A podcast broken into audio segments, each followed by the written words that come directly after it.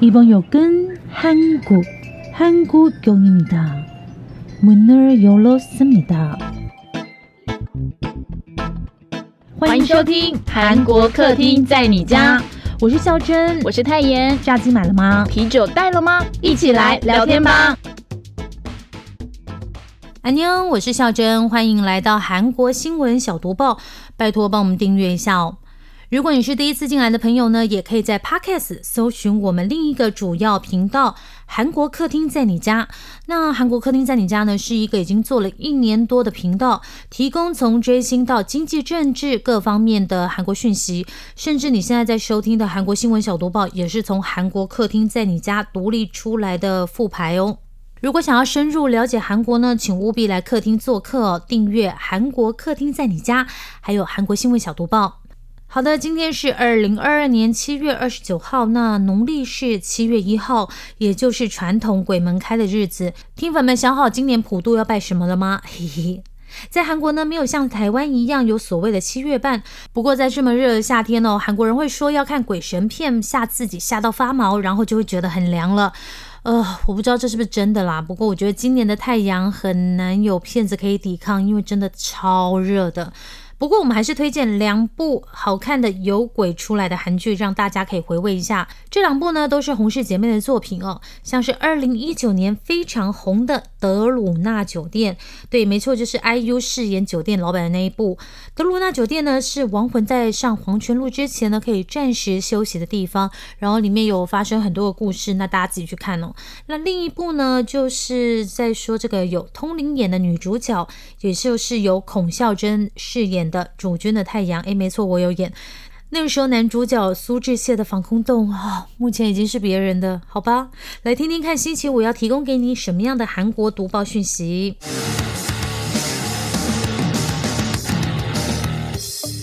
新闻小读报，不能错过的韩国大小事。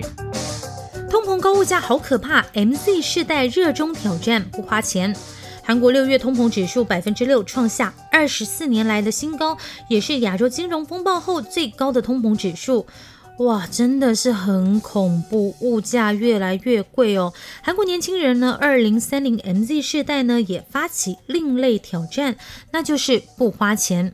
韩国电视台 JTBC 也实际采访一名二十五岁的上班族，他从上班的第一年就开始记账，而且 PO 上网跟网友分享。透过记账呢，他发现自己吃饭钱花的最多，所以每周至少会有三天自己带便当。特别是他会特别记下不花钱的日子。因为孝珍我也有在记账，所以那个不花钱的日子我也会特别标记。所以看到这个新闻真的是特别有感觉。要怎么不花钱呢？最简单的就是不要出门，然后不要买网牌，这是我的方法啦。那不知道听粉的方法是什么？因为呢，虽然无法避免花钱，可是我们可以透过每个月花钱不超过几天来省钱。像是一个月有三十天，那你可能就可以限定自己说，好，我这个月就只能花二十天的钱。哎，可是你不能够花这二十天的钱的那个钱的量是等于一整个月，这样就失去意义了。那这些不花钱的年轻人呢，也在社群媒体上分享省钱的办法，为彼此存钱致富，互相鼓励。而这样的影片观看次数高达三十七万哦。记者呢也实际挑战影片中的方法，其中一个呢就是骑韩国的 U bike，而不是搭公车上班。因为 U bike 月票呢是五千块韩元，大概是一百多块台币。可是如果你搭公车上班的话呢，要两万五韩元，等于呢你可以省下两万块韩元，大概是一个月可以省下六百多块。哇，一年也是有可以省几千块嘛。我觉得呢，如果你在台湾用这个方法，要很早出门，不然这么热骑脚踏车会疯掉啊。而且虽然呢，省钱是存钱的方法之一了，不过回到基本面，还是要靠政府稳定物价，否则像这样的通膨，谁追得上？你说是不是？李正宰导演处女作低调示爱百亿女友。由于游戏男主角韩国影帝李正宰出道二十九年，他担任导演的第一部作品《猎手密令》Hunt 在韩国举行媒体试片会。那这部电影大家都知道啦，他有邀请好友，也是他的生意伙伴郑宇胜一块飙戏。那这一天在韩国的媒体试片会，就是电影播完之后呢，不是都会跑那个感谢字幕吗？跑跑跑，大家才发现哇，有一个导演跟制作人特别感谢下面这几位的名单哦。那有谁呢？Kakao 娱乐老板金城书，Kakao App 本部长，还有寄生上流的男星李善均这些人的名字。特别的是，李正宰的女朋友，韩国大象集团副会长，对，就是前三星太子妃林世玲的名字也在上面哦。真的是超甜的，因为其实呢，就是李正宰很少在韩国这样公开用文字，嗯，怎么说呢？感谢女朋友，所以呢，这件事情也被各大韩国媒体报道。那台湾的朋友呢，其实也能看到这部戏哦，它会在八月二十六号上映。江南 Style 康南 Style 十周年，YouTube 播放次数破四十四亿次。哇哦，K-pop 韩流神曲，你觉得是哪一首呢？其实大家一定都知道，就是《康南 Style》，也就是《江南 Style》，它已经发行十周年了，今年就是第十年了。在 YouTube 官网，它的 MV 播放次数突破四十四亿次。真的是很强诶 c o m e n Style 呢？这一首歌呢是韩国歌手 Sign 鸟叔在二零一二年七月十五号发行的歌曲。那 K-pop 专家韩国乔治梅森大学教授李奎卓就透过 CNN 的专访表示。当时呢，如果没有《c o n n e Style》这首歌在 YouTube 爆红，就没有后来的防弹少年团跟 Blackpink 前辈先把路打开了，然后后来的人呢就更容易走。《c o n n e Style》就是江南 Style 的 MV，它的成绩有多惊人呢？它在 YouTube 中呢是第一个播放次数突破二十亿次的影片，而且它还打破那个时候 YouTube 的观看次数上限，让 YouTube 自己得去升级增加服务器容量，才可以再继续往上跑哦。那目前播放次数。排名第二的呢是 Blackpink 的 Do Do Do 是十九亿次，那第三名也是 Blackpink 的 Kiss This Love 是十六亿次，第四呢则是 BTS 防弹少年团的 Boy With Love，然后第五也是 BTS 防弹少年团的 Dynamite。长寿的诅咒，韩国人临终前得生病十七年啊，真的吗？OECD 经济合作与发展组织的三十八个国家中，韩国人的平均寿命在十年内上升十九个排名，目前排在全球第二，非常厉害哦。比它更厉害的只有日本哦，长寿国家日本。不过专家却说呢，这是韩国持续的经济发展让生活环境得到改善，还有高水准的公共医疗带来的结果。而且这也有隐忧哦，需要韩国政府快点想办法，因为呢可能会造成这个快速成长的医疗费还有养老金等福利支出暴增。哇，这样可能会让国家陷入长寿的诅咒哦。因为在韩国呢，虽然平均寿命变长，不过不代表每个人都可以健康活到老哦。韩国统计厅就说啦，以二零二零年来说，韩国人扣除因为生病受伤而承受痛苦时间以外的健康寿命，大概是六十六点三岁，相较于二零一二年的六十五点七岁，其实不到一年，几乎没有什么改善了。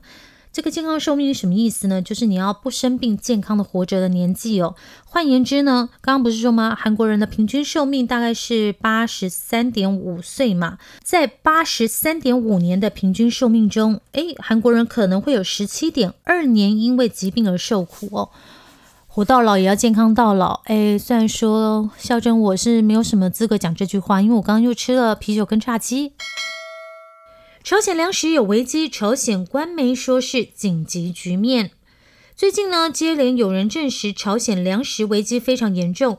受到今年五月 Omicron 疫情扩散影响，导致中朝边境再次关闭。那加上经济困难呢，让朝鲜传出甚至你有钱也买不到粮食。有消息人士说，像是开城两江道的一些地区已经出现了饿死的人。甚至呢，在边境地区惠山也传出呢，因为新冠疫情被隔离的一家人呢，因为一整个礼拜没有粮食供应而往生了。甚至呢，在平城地区还有人为了购买粮食，把自己的女儿卖给了有钱人家。哇！朝鲜呢，在一九九零年代苦难的行军时期呢，因为那个时候只依靠配给粮食，导致一百多万人饿死哦。不过在两千年代以后呢，大多数的居民呢是在市场上购买粮食。因此呢，没有出现比较严重的粮食困难。那配给粮食的人呢，大多是平壤跟军人这些特殊的地区及阶层。但这一次的粮食危机呢，外界认为是因为市场上可能根本没有粮食可买，再加上即将就是台风季，让人很担心会重演过去的悲剧。好，最后两条呢，我们来关心一下韩国政坛，也就是月月跟阿明的消息。真的，他们消息也太多了吧？韩国总统尹锡悦就职即将百日，但是支持率只有百分之三十二。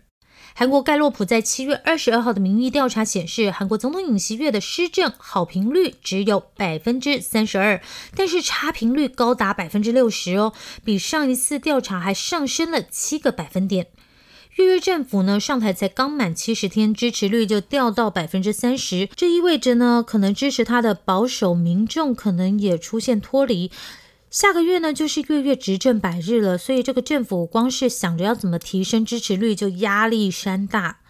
目前呢，月月在外交方面，除了强化韩美同盟之外，好像也没有其他特别的。而且在日本前首相安倍晋三遇袭身亡之后呢，日本强硬保守氛围逐渐浓厚，韩日关系也因此更难以缓解。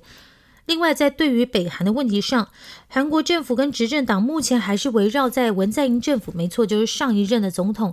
那个时候在遣返北韩渔民的事件上持续的争论，僵持不下。大家就是觉得可能哇，到底什么时候会解决啊？虽然有些人认为呢，光复节特赦可能会是尹锡悦提升支持率的筹码。不过，你们知道他想要特赦的是谁吗？有前总统李明博跟三星电子副会长李在镕这些人哦。所以呢，也是有人认为，哇，你特赦这些人，可能对你的支持率可能是负面影响吧。啊，总之这条路很难，大家可以去听听三点五 G 的时候，就是尹锡悦当选的时候，我们做的特辑报道，你就可以知道，其实那时候我们就有预言过了，他执政路应该不容易啊，不容易。好，最后一条是阿明的消息。李在明夫人刷公费卡还在查，金信证人就疑似自尽。韩国总统大选期间，执政党共同民主党候选人。李在明的妻子金惠庆被爆料刷私人信用卡购买韩牛、河豚、寿司这些高级食材之后呢，在办理用公费信用卡报账。目前这个案件呢，警方还在调查中。可是没想到呢，这个礼拜金鸡到警方就发布消息说，有一名四十多岁的男子被发现在家往生。那初步认为他是自尽哦。这个人是谁呢？他就是李在明的妻子金惠庆的助手之一。那刚刚不是说吗？他们就是疑似盗刷公费信用卡吗？那这个金先生呢，在这个案件中是担任证人哦，他是这个个人卡的持有者。那这张卡呢，会先用来在餐厅或是商店先付钱。然后呢，在跟金惠庆关系密切的培训公务员指示下，刚刚付钱的那张私人卡会请店家刷退，然后再用公费卡刷卡。不过，你们有注意到吧？我刚刚有说，金先生他不是嫌疑人，他只是当证人被警方传唤。然后韩国媒体也追查到，这位金先生呢，在京畿道公共机构里面担任非执行董事，甚至他住的地地方这个住宅登记人就是刚刚说的那位培训公务员。哇，这个疑点重重啊！